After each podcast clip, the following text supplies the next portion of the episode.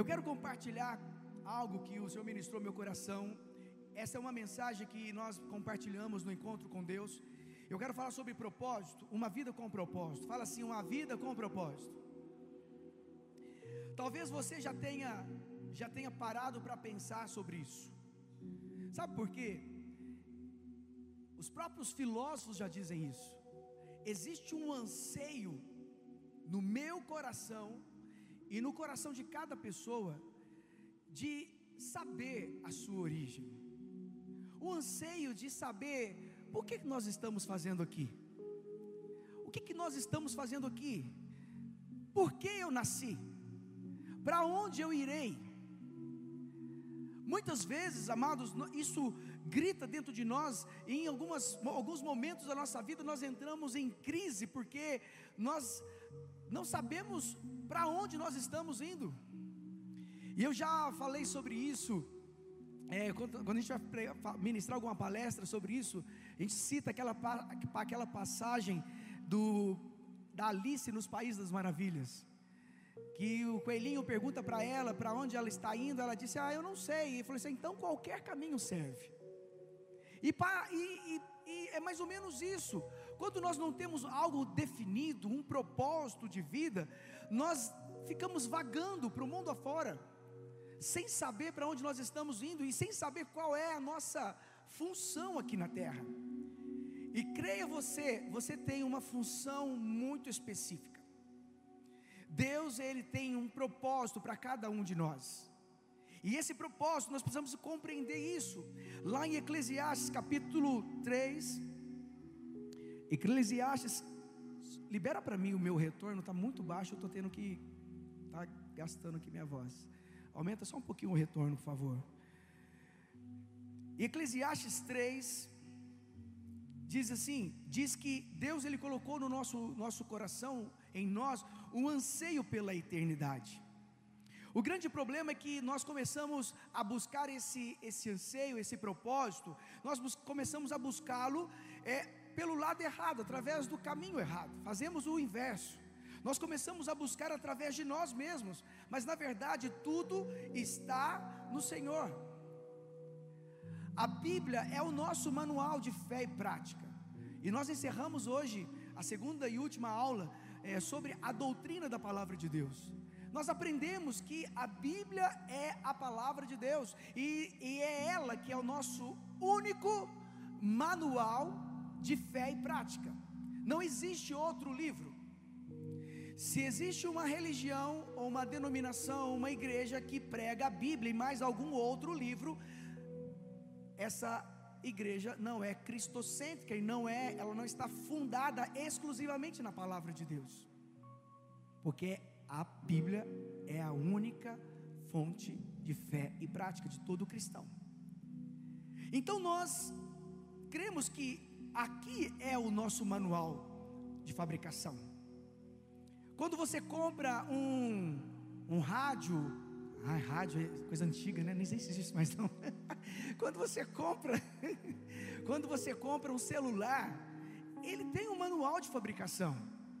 Ali você olha, tem tudo descrito, o que, que ele, quais são as funções, o que, que ele faz, o que, que ele não faz. Assim também a Bíblia tem tudo a respeito de nós, porque tudo vai começar com Deus. Amém? Fala comigo, tudo começa com Deus. Irmãos, vocês não vão conhecer o seu propósito olhando para si mesmo. Isso é uma verdade. Tem que ficar claro para você. Você não vai conhecer o seu propósito a partir de você mesmo, porque tudo começa com Deus e tudo foi criado por Ele e para Ele. É o que diz a palavra de Deus, lá em Colossenses capítulo 1, versículo 16: diz: Pois nele foram criadas todas as coisas, nos céus e sobre a terra, as visíveis e as invisíveis, sejam tronos, sejam soberanias, quer principados, quer potestades, tudo foi criado por meio dele e para ele. Porque tudo começa nele e termina nele. Não é sobre nós, é sobre ele. Por isso que o nosso propósito nós não encontramos em nós, encontramos nele. Somente em Deus nós vamos descobrir a nossa origem, nossa identidade, nosso propósito, nossa importância e nosso destino. Amém? Faz sentido para você isso? Agora note isso. Nós somente descobri descobriremos nossa verdadeira identidade e propósito através de um relacionamento sincero com Jesus. E isso só é possível através do novo nascimento, de uma vida de entrega verdadeira a Jesus. Uma entrega genuína, um novo nascimento verdadeiro. Quando nós nascemos de novo, nós queremos desfrutar de tudo aquilo que Deus tem para nós. Às vezes muitas pessoas aceitam Jesus, mas elas não, não querem dar um passo a mais, porque não basta apenas aceitar Jesus como seu único e suficiente Salvador. Você precisa confessar esse Cristo diante das pessoas quando você desce as águas, quando você se batiza.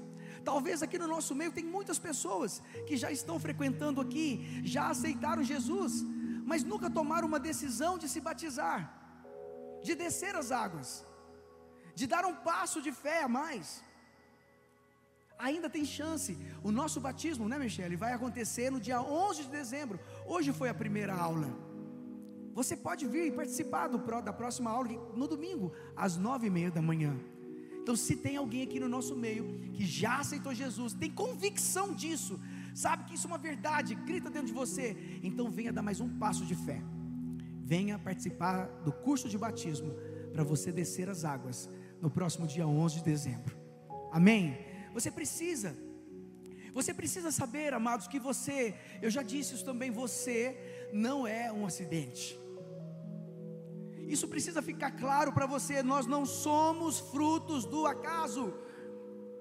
Você não escapuliu. Ninguém aqui escapuliu, Deus desejou você.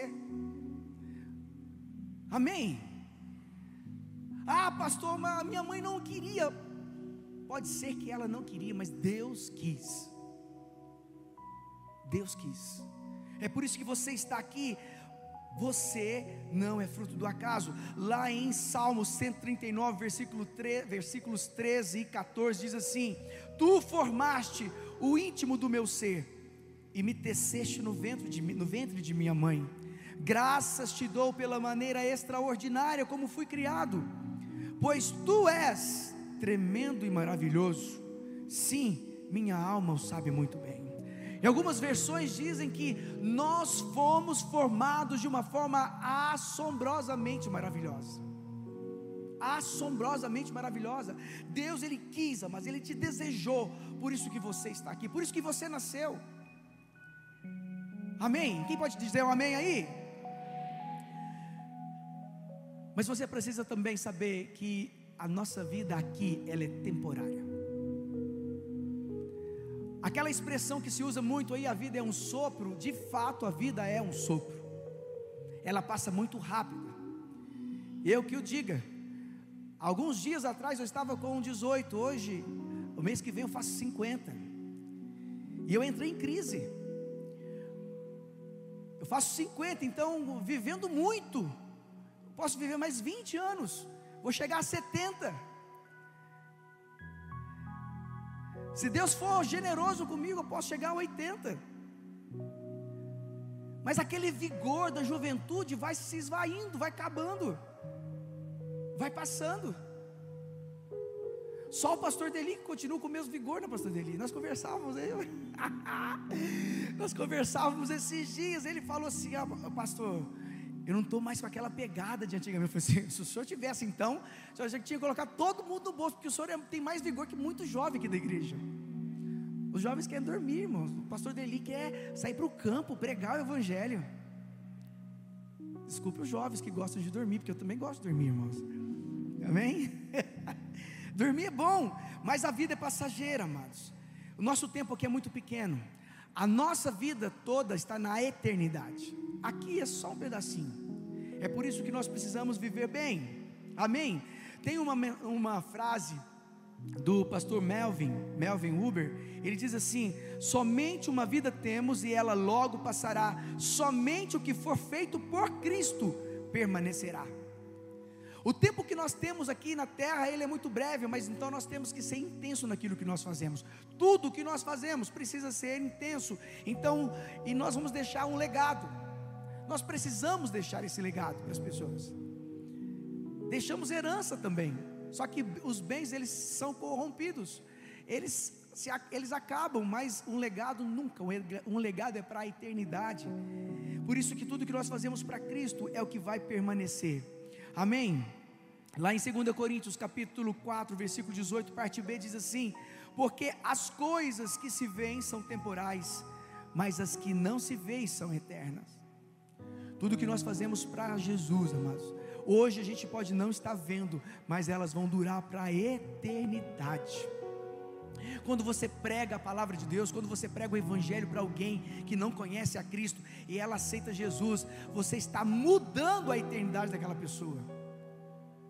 Quando uma criança tem a oportunidade de conhecer Jesus, como foi no último final de semana, tinha 71 crianças e adolescentes aqui na igreja, ouvindo a palavra de Deus sendo ministradas. Isso pode mudar a eternidade delas, assim como mudou a minha vida, mudou a minha, a, a minha história. Pode mudar a eternidade de uma criança. Esta semana o pastor Derli estava lá na casa do vovô, ministrando uma palavra para os, os idosos. Todas as vezes que eu chego lá, não sei se ela estava lá, pastor Deli, é, nessa semana que o senhor foi, mas o Tiago deve, deve conhecê-la. Ela era da Assembleia Azenar. Ah, amados, que paixão aquela mulher tem. Está lá, esquecida. E ela fala assim: ninguém vem me visitar. Às vezes a gente está tão preocupado com as coisas do nosso dia a dia, a gente não visita. Não vai num orfanato, não vai numa prisão, num presídio, não vai numa casa de idoso, não vai numa casa de recuperação. É nossa obrigação, como cristão, pequenos cristos, fazer isso. Porque aqui a nossa vida ela é muito curta. Tudo vai acabar, tudo vai passar. E nós precisamos fazer isso. Porque, amados, isso é, é necessário. Isso vai ficar para a eternidade. Amém? A palavra de Deus nos ensina, através das Escrituras, que existem cinco propósitos específicos para o qual Deus nos chamou. Eu quero que você preste muita atenção nesses cinco propósitos, porque Ele vai fazer toda a diferença na sua vida e em todas as áreas que você atuar, seja na sua vida profissional, no seu casamento, na sua vida espiritual, ministerial, todos esses propósitos se aplicam, porque está tudo ligado. Porque quando você conhece esses propósitos, você passa a compreender por que você está aqui. O primeiro propósito que nós podemos dizer, que a palavra de Deus também descreve, é nós fomos gerados, nós nascemos para agradar a Deus. Repita comigo: nós nascemos para agradar a Deus. Preste atenção, Deus ele planejou você, amados. Você, como eu disse, você não é fruto do acaso. Você foi feito para agradar ao Senhor. Agradar a Deus. Nós somos gerados para isso, para agradar o Senhor. Quando você entender isso, você jamais vai se sentir, se sentir insignificante. Você foi gerado para agradar o Senhor. Lá em Apocalipse capítulo 4, versículo 11 diz: Nosso Senhor e nosso Deus, Tu és digno de receber a glória, a honra e o poder, porquanto Tu és o Criador de tudo e por tua soberana vontade, tudo o que há foi criado e veio a existir. Nós agradamos a Deus porque Ele é digno de toda honra e toda glória. Nós agradamos a Deus através da adoração. A adoração é um estilo de vida. Eu falava com Kelly há duas semanas atrás. Adorar a Deus precisa ser um estilo de vida. Tudo que nós fazemos tem que ser de, de forma que nós estejamos agradando a Deus. Seja no nosso trabalho, no nosso casamento, em qualquer área da nossa vida, precisa agradar a Deus. Quando você quando você anda em santidade, você está agradando a Deus e consequentemente você está adorando a Deus.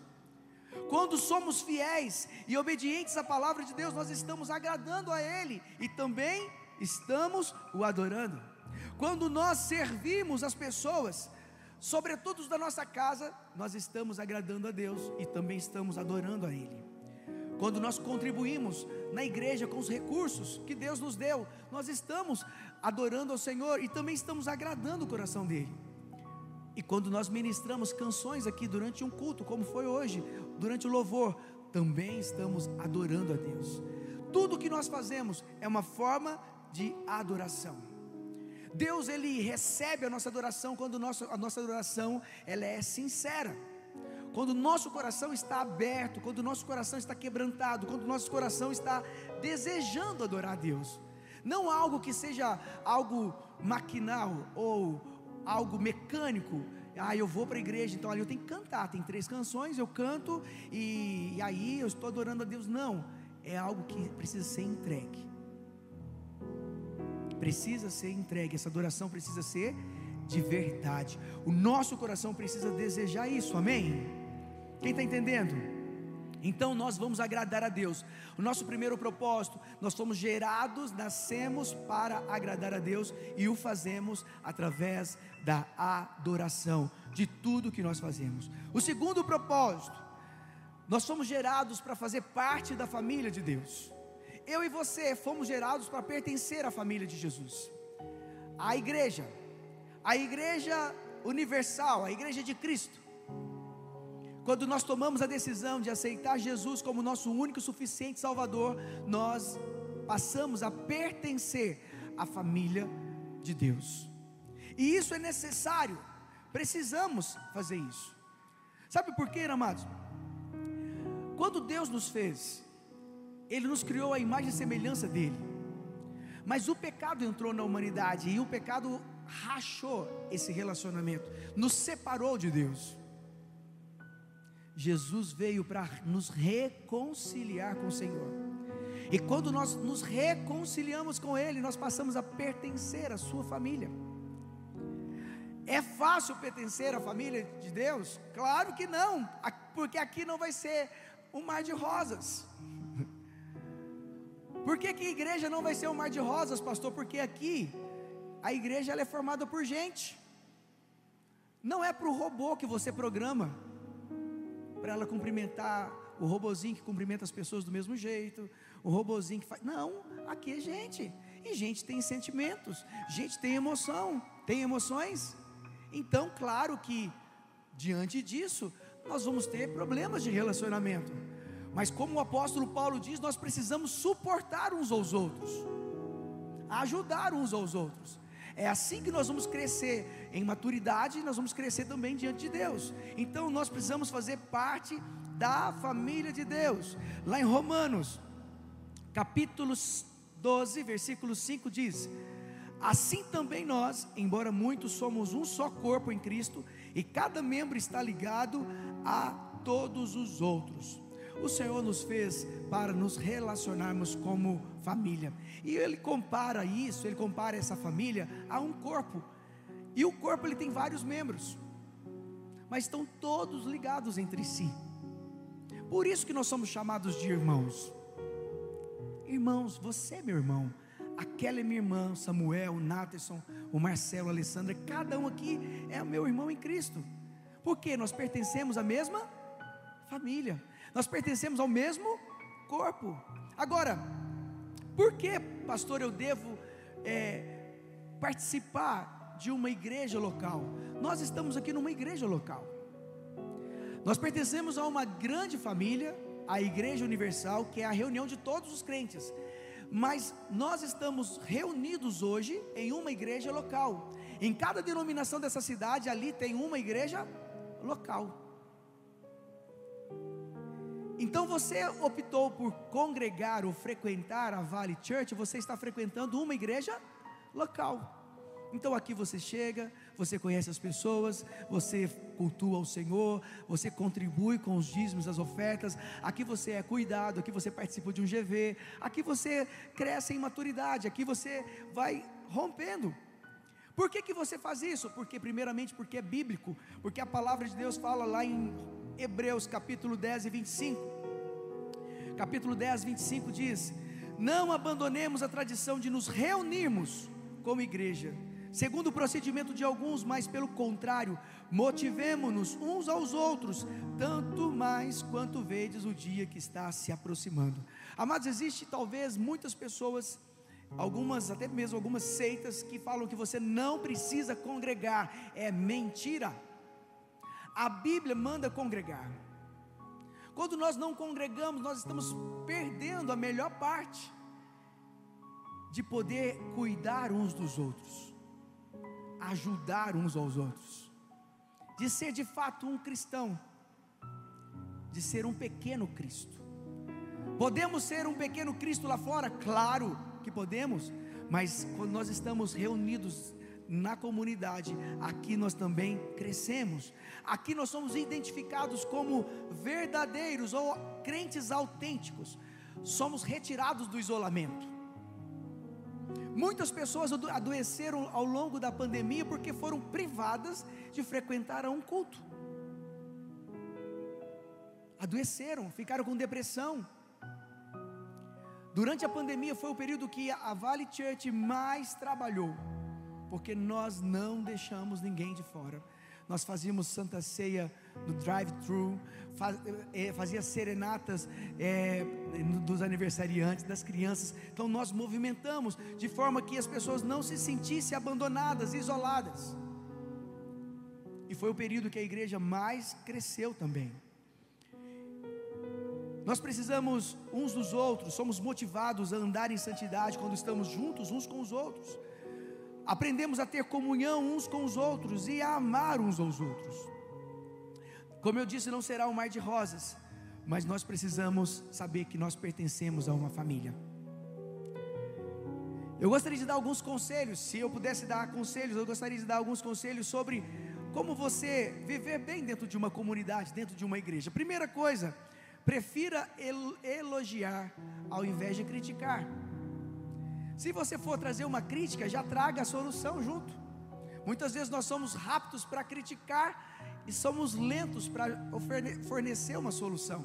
Então já traga uma solução. Recuse dar ouvidos a fofocas. O que mais acontece dentro de um ambiente de igreja são fofocas, irmãos falando uns dos outros. Amados, pare com isso. Se tiver algum caso aqui, não estou falando que tem, mas nós precisamos estar atentos a isso. A palavra de Deus fala que o Senhor ele abomina a maledicência, pessoas que falam mal uns dos outros. Se você tem algo para falar de alguém, procure a pessoa, fale com ela, não fala para terceiros, fala diretamente com ela. Concentre-se naquilo que nós temos em comum e não nas diferenças. Muitas vezes nós nos concentramos na, nos, nos, na, nos, nas diferenças que talvez na, não agrega nada. Não, vamos, o que, que nós temos em comum? É muito melhor a gente se concentrar naquilo que a gente tem em comum. E por fim, tenha uma aliança com a sua liderança, com seus líderes de GV, os seus pastores, os líderes de ministérios. Tenha uma aliança. Deus nos fez, amados, para pertencer a uma família. Amém? Terceiro propósito, o Senhor nos fez para ser, se tornar semelhante a Cristo. Preste muita atenção nisso. O Senhor nos fez para sermos semelhantes a Jesus Cristo. Lá em Romanos, capítulo 8, versículo 29 diz: "Pois aqueles que Deus de antemão conheceu, ele também predestinou para serem conformes à imagem de seu filho, a fim de que ele seja o primogênito entre muitos irmãos." O Senhor nos fez para sermos semelhantes a Jesus Cristo. Amém. Quem quer ser semelhante a Cristo aqui? Agora, isso só é possível através do Espírito Santo. Eu preciso crescer cada vez mais em intimidade com o Senhor, mas eu preciso cada dia mais depender do Espírito Santo, porque só Ele pode me conduzir a se tornar um homem melhor, um homem semelhante a Jesus. Nós precisamos disso, nós precisamos cooperar com o Senhor também, como que eu faço isso, pastor? Primeiro, abandonando o velho homem. Todos nós aqui precisamos abandonar o velho homem. Aquele homem pecador, pecaminoso, que está em nós, que todo, todos nós temos. Lá em Gálatas diz que dentro de nós existe uma guerra constante. o espírito militando contra a carne e a carne militando contra o espírito. Então ali o velho homem grita. O velho homem quer pecar, mas você precisa abandoná-lo, como está lá em Efésios capítulo 4, versículo 22 e ao 24. Diz assim: Quanto à antiga maneira de viver, vocês foram instruídos a deixar de lado a velha natureza que se corrompe segundo desejos enganosos a se deixar renovar no espírito do entendimento de vocês e a se revestir da nova natureza, criada segundo Deus, em justiça e retidão procedentes da verdade. Nós precisamos, irmãos, é renovar, entender que o novo nascimento precisa mudar a minha natureza. Faz sentido para você isso? O que isso significa, pastor, na prática? Significa que você, que nasceu de novo, não pode fazer as mesmas coisas que você fazia antes de nascer de novo. Não pode. O nosso comportamento precisa ser outro, a nossa forma de falar precisa ser outra, a nossa forma de fazer negócios precisa ser outra. Tudo na nossa vida precisa mudar, amados. Eu preciso abandonar o velho homem. Eu preciso abandonar, mudar a minha forma de pensar, por isso que lá em Romanos, capítulo 12, versículo 2 diz: "E não vivam conforme os padrões deste mundo, mas deixem que Deus os transforme pela renovação da mente, para que possam experimentar qual é a boa, a agradável e a perfeita vontade de Deus." Nós precisamos se despir do velho homem, mudar a nossa forma de pensar, ter o caráter de Cristo, ter o caráter de Cristo, ter novos hábitos. Deus ele quer que você cresça, amém? Nós precisamos disso. Por isso que nós precisamos, nós somos gerados para ser semelhante a Jesus. Quem quer ser semelhante a Jesus aqui? Amém. O quarto e penúltimo propósito que Deus te fez foi para servir a Deus. Você foi gerado para servir a Deus. Você foi criado, irmãos, para servir o Senhor. Todos nós aqui, você foi salvo para servir a Deus. Olha que interessante. Deus ele quer que você o sirva, que você seja servo de todos. Nós fomos chamados para isso, a ordem de Deus é servir. Lá em Efésios capítulo 2, versículo 10 diz assim: "Pois somos feituras, Efésios 2:10, pois somos feituras dele, criados em Cristo Jesus para as para boas obras, as quais Deus de antemão preparou para que andássemos nela." A nossa inclinação natural é de ser servido. Todos nós queremos ser servidos. Queremos chegar num ambiente, queremos ser servido, queremos estar na igreja, queremos ser servido. Muitas vezes visitamos uma igreja porque queremos ser servidos naquela igreja. Mas Deus te chamou para servir. É claro que quando nós somos servidos, quando nós servimos, nós também seremos servidos. Mas Deus te chamou para servir.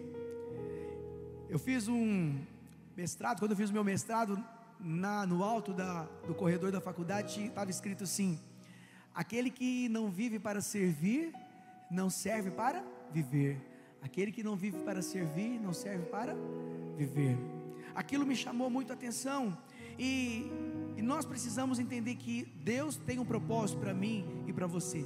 Nós temos esse propósito na nossa vida: servir ao Senhor. Como que eu posso fazer isso, pastor? Lá em Romanos capítulo 4, capítulo 12, a partir do verso 4 diz assim: Romanos 12, a partir do verso 4. Pois assim como em um corpo temos muitos membros, e todos os membros não têm a mesma função, assim também nós, embora muitos, somos um só corpo em Cristo, e cada membro está ligado a todos os outros temos diferentes dons, de acordo com a graça que nos foi dada. Se alguém tem o dom de profetizar, use-o na proporção da sua fé. Se tem, se o teu dom é servir, sirva. Se é ensinar, ensine. Se é encorajar, haja como encorajador. O que contribui, coopere com generosidade. Se é exercer liderança, que a ministre com zelo. Se é demonstrar misericórdia, que a realize com alegria. A igreja aqui é comparada a um corpo, e cada corpo, todos, todo corpo tem vários membros, e cada um tem uma função. Então eu tenho uma função, você tem uma função. Todos nós temos funções distintas. Cada um vai servir de acordo com aquilo que Deus deu, de acordo com o dom que recebeu. Os dons que nós recebemos é para servir o outro. Não é para servir a nós mesmos, mas é para servir o outro. Deus te chamou para servir, amém? Faz sentido isso para você? Irmãos, nós temos tantos ministérios aqui na igreja. Precisamos de pessoas na mídia. Eu tenho certeza que neste meio aqui hoje à noite tem homens e mulheres que sabem mexer com o computador, que podem servir na projeção, podem servir na, na filmagem. Se você já é um membro ativo da Vale, se você está frequentando o GV, venha servir conosco. Nós precisamos de pessoas para servir lá na porta, lá no acolher, no conexão, para servir no trânsito, para servir no ministério de louvor, para servir na, na igreja da criança, para servir na, na assistência social. Nós temos inúmeros ministérios aqui e nós precisamos que você compreenda que você precisa servir. Então, tem como colocar para mim o telefone? Eu acho que no envelope da, do dízimo de ofertas, aí tem o telefone da secretaria. Entre em contato com a secretaria, manda um WhatsApp, fala assim: Eu quero servir. Eu sei fazer isso, sei fazer aquilo, então venha servir. Venha participar do corpo efetivamente servindo, amém? E o quinto e último propósito: cumprir uma missão. Deus nos gerou para cumprir uma missão. Lá em João 17, 18 diz: Assim como tu me enviaste ao mundo, também eu os enviei ao mundo. Na versão a mensagem, a Bíblia a mensagem está dizendo aqui missão, né? Deus ele nos deu uma missão. Você quando você serve no corpo, amados, Deus quer que você sirva no corpo, isto é, aqui dentro da igreja, mas que você tenha uma missão no mundo. Aqui dentro da igreja você é capacitado, você recebe todo o treinamento necessário para que você possa ser um ministro lá fora, para pregar o Evangelho, para ministrar lá fora, para falar do reino, para implantar o reino de Deus lá fora. Amém? Nós precisamos cumprir essa missão. Assim como Cristo, ele foi levantado com uma missão específica, assim como Paulo também foi levantado, assim como todos os apóstolos foram eles foram levantados com uma missão específica, e cada um as cumpriu. Eu tenho uma missão, você tem uma missão, todos nós temos uma missão. Lá em Mateus capítulo 28, versículo 19, 19 e 20 diz assim: Portanto, vão e façam discípulos de todas as nações, batizando-os em nome do Pai, do Filho e do Espírito Santo, ensinando-os a guardar todas as coisas que tenho ordenado a vocês. Eis que estou com vocês todos os dias até os fins dos tempos. A nossa missão, a missão de Jesus, que era ensinar a palavra de Deus, que era levar a salvação ao povo, agora é a nossa missão. Quem compreende isso? Que o Senhor te chamou para cumprir esse ID, para fazer discípulos? Ou você acha que você foi, você nasceu de novo, você aceitou Jesus apenas para vir e, e cada dia mais você ser alimentado da palavra? Não. Deus, Ele quer que você cumpra o seu propósito, ministrando na vida das pessoas, falando de Jesus para alguém, pregando o Evangelho, sendo sal da terra e luz do mundo. Irmãos, não tem sentido a gente passar o ano todo e não alcançar uma só pessoa para Jesus. Falar para uma só pessoa de Cristo, do amor de Jesus. Testemunhar a nossa vida através, a, testemunhar para aquela pessoa o que Deus fez na nossa vida. Eu desafio você a olhar para este ano. Esse ano está tá encerrando, irmãos. Vai acabar, dezembro está aí. Para quem este ano você sentou e investiu, não gastou não, investiu tempo para falar do amor de Jesus. Você foi canal de bênção na vida de quem durante este ano? Ou você afastou as pessoas do Evangelho? Porque tem pessoas que afastam, afastam os outros do Evangelho, porque dá tanto mau testemunho que ninguém quer ficar perto. Ser crente é isso? Estou fora. Ser crente é desse. Não, não quero não. Para quem você falou de Jesus este ano? Quantas pessoas você já trouxe aqui na igreja? Falou, vão lá no meu GV, vão lá na igreja. Olha, tem, tem um, uma programação legal. Para quantas pessoas, amados? Se você ganhar uma só pessoa para Jesus por ano, se você viver 70 anos, você terá ganho 70 pessoas para Jesus. Se cada pessoa que você ganhou também ganhou mais uma, daqui a pouco o mundo todo está evangelizado. Mas muitas vezes nós estamos preocupados é com o nosso próprio umbigo, com as nossas próprias mazelas. Não estamos preocupados com que o outro, com que o nosso vizinho, às vezes, às vezes o casal crente quebra o pau dentro de casa e os vizinhos estão ouvindo. Está dando mau testemunho. E aí, como que ele vai falar do amor de Jesus para essa pessoa se ele está dando mau testemunho? Nós precisamos, amados, entender que Deus nos chamou para uma missão. Você nasceu com essa missão. Então, quando você quando você está é, trabalhando em algum ministério na igreja local, você está servindo a Deus, você está servindo aqui, preparando, fazendo parte do treinamento daqueles que serão enviados. Mas quando você está pregando o Evangelho lá fora, você está cumprindo a sua missão, você está sendo um representante de Cristo lá fora. Você está pregando a palavra, pregando o Evangelho, falando do amor de Jesus. Amém. Nós temos cinco propósitos, só repassando eles. Primeiro propósito, quem lembra? Agradar a Deus. Fala comigo. Primeiro propósito, agradar a Deus. Segundo propósito, pertencer à família de Deus. Segundo propósito, terceiro propósito, ser semelhante a Cristo. Quarto propósito, servir a Deus. Quinto propósito, cumprir uma missão. Quando você entende esses cinco propósitos da sua vida, tudo vai fazer diferença. Eu desafio você a ouvir essa mensagem várias vezes, se você for necessário, para você compreender que Deus ele tem esse propósito para todos nós, indistintamente. Todos nós temos esse propósito. Nós nascemos para agradar a Deus, nós nascemos para pertencer à família de Deus, nós nascemos para ser semelhante a Cristo, nós nascemos para servir a Deus e nós nascemos para cumprir uma missão. Quando você compreende isso, tudo que você faz na sua vida, absolutamente tudo, vai estar vinculado com esses cinco propósitos. Quando você está na sua faculdade, no seu trabalho, no seu casamento, tudo, amado, está conectado com esses propósitos. Quando você honra sua esposa, quando você honra o seu marido, quando você educa seus filhos, você está agradando a Deus.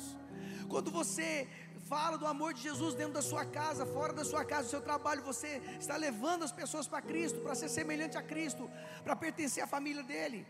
Você está servindo, você está cumprindo uma missão. Tudo está conectado, não tem como fugir, tudo está relacionado. Por isso que esses cinco propósitos, eles fazem, devem fazer toda a diferença nas nossas vidas. Eu quero encerrar, já chamar aqui o Ministério de Louvor.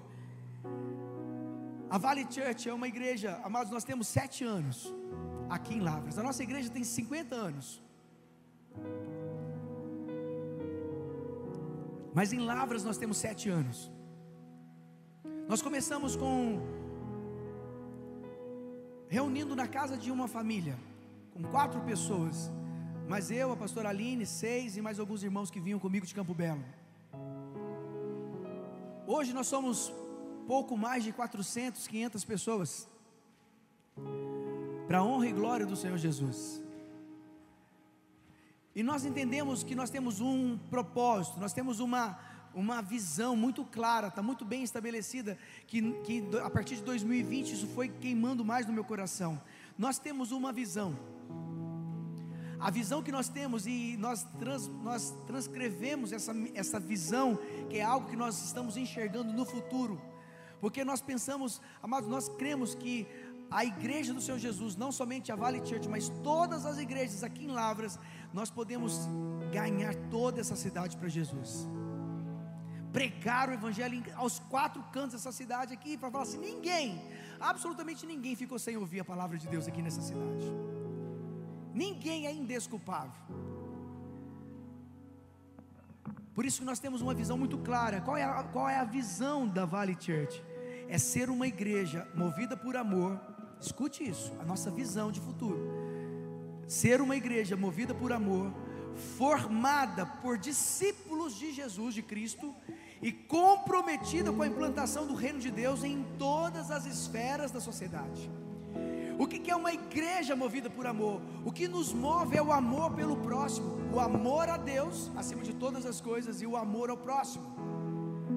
Mas nós queremos ser formados, ser um corpo formado por discípulos de Jesus, não seguidores de Cristo, mas discípulos, porque o seguidor, quando ele encontra o primeiro desafio da vida dele, ele racha fora, ele sai correndo, ele foge, mas um discípulo, ele vai até as últimas consequências. Se você for discípulo de Jesus, você vai até as últimas consequências, até que um dia quando você for privado de ser um cristão, de ser, de professar sua fé e ter a arma na sua cabeça e falar assim, fulano, Richardson, se você não negar Jesus, você vai morrer agora.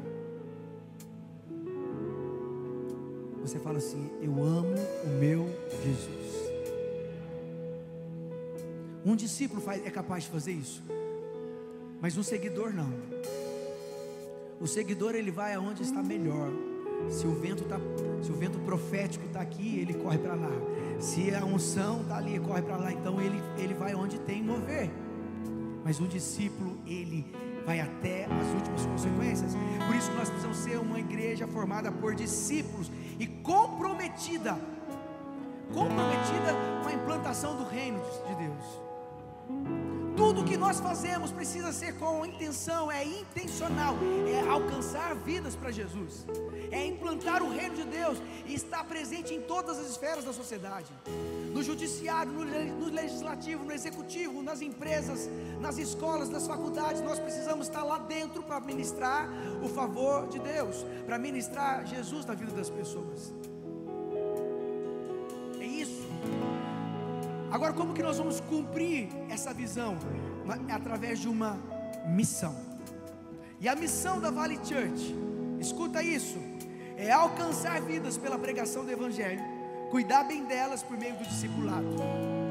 Nós só vamos alcançar as pessoas através da pregação do Evangelho, através da pregação da palavra de Deus. E lá em Romanos 10 diz que como que as pessoas vão crer em Cristo se não tem quem pregue a palavra? Como que as pessoas vão saber que existe Jesus, que, ele, que ela precisa crer e aceitar Jesus como seu único e suficiente Salvador, se não tem quem pregue a palavra? Por isso que a nossa missão é pregar a palavra de Deus, levar o Evangelho. Levar o Evangelho é pregar, não apenas pregar, mas cuidar bem das pessoas. Quando você entrar por aquela porta, amados, alguém vai te receber ali com, com o braço aberto, dando, dizendo para você: bom culto. E não somente isso, alguém vai se preocupar com você verdadeiramente, vai se preocupar com o seu casamento, vai se preocupar com seus filhos, vai se preocupar com a sua vida profissional. Alguém vai estar ali com você. Mas é necessário que você compreenda que você também precisa se deixar ser cuidado. Porque muitas vezes nós estamos tão feridos com tudo aquilo que nós passamos, carregamos de outras outras estradas que nós andamos, que a gente se fecha, a gente não quer ser cuidado, a gente não quer participar, a gente quer só ser um frequentador. E nós vamos respeitar você. Mas se você quiser ser cuidado, nós da Vale Church, nós estamos aqui de braços abertos para discipular você, para cuidar de você, para nos ajudar uns, para ajudar uns aos outros a crescer, a ter maturidade, a romper em áreas da sua vida que você fala assim que não era possível, mas você vai romper, você vai crescer, amém? E existem sete palavras-chave para nós, que nós ministramos no início deste ano, baseado no texto de Atos 2, a partir do versículo 42, que são os fundamentos desta igreja. A primeira palavra-chave é a própria palavra de Deus, a palavra de Deus. Segundo, oração. Adoração. Quarto, comunhão. Quinto, unidade. Sexto, discipulado. Sétimo, amor.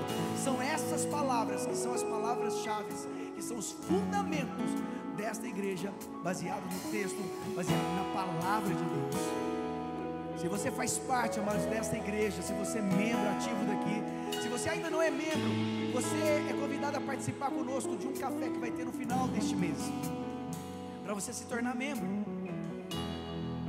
Se você ainda não se batizou, amados, não perca a oportunidade. Procure a Michelle, levanta a mão ali, Michelle. Fica de pé, a pastora Michelle. A pastora Michelle está ali.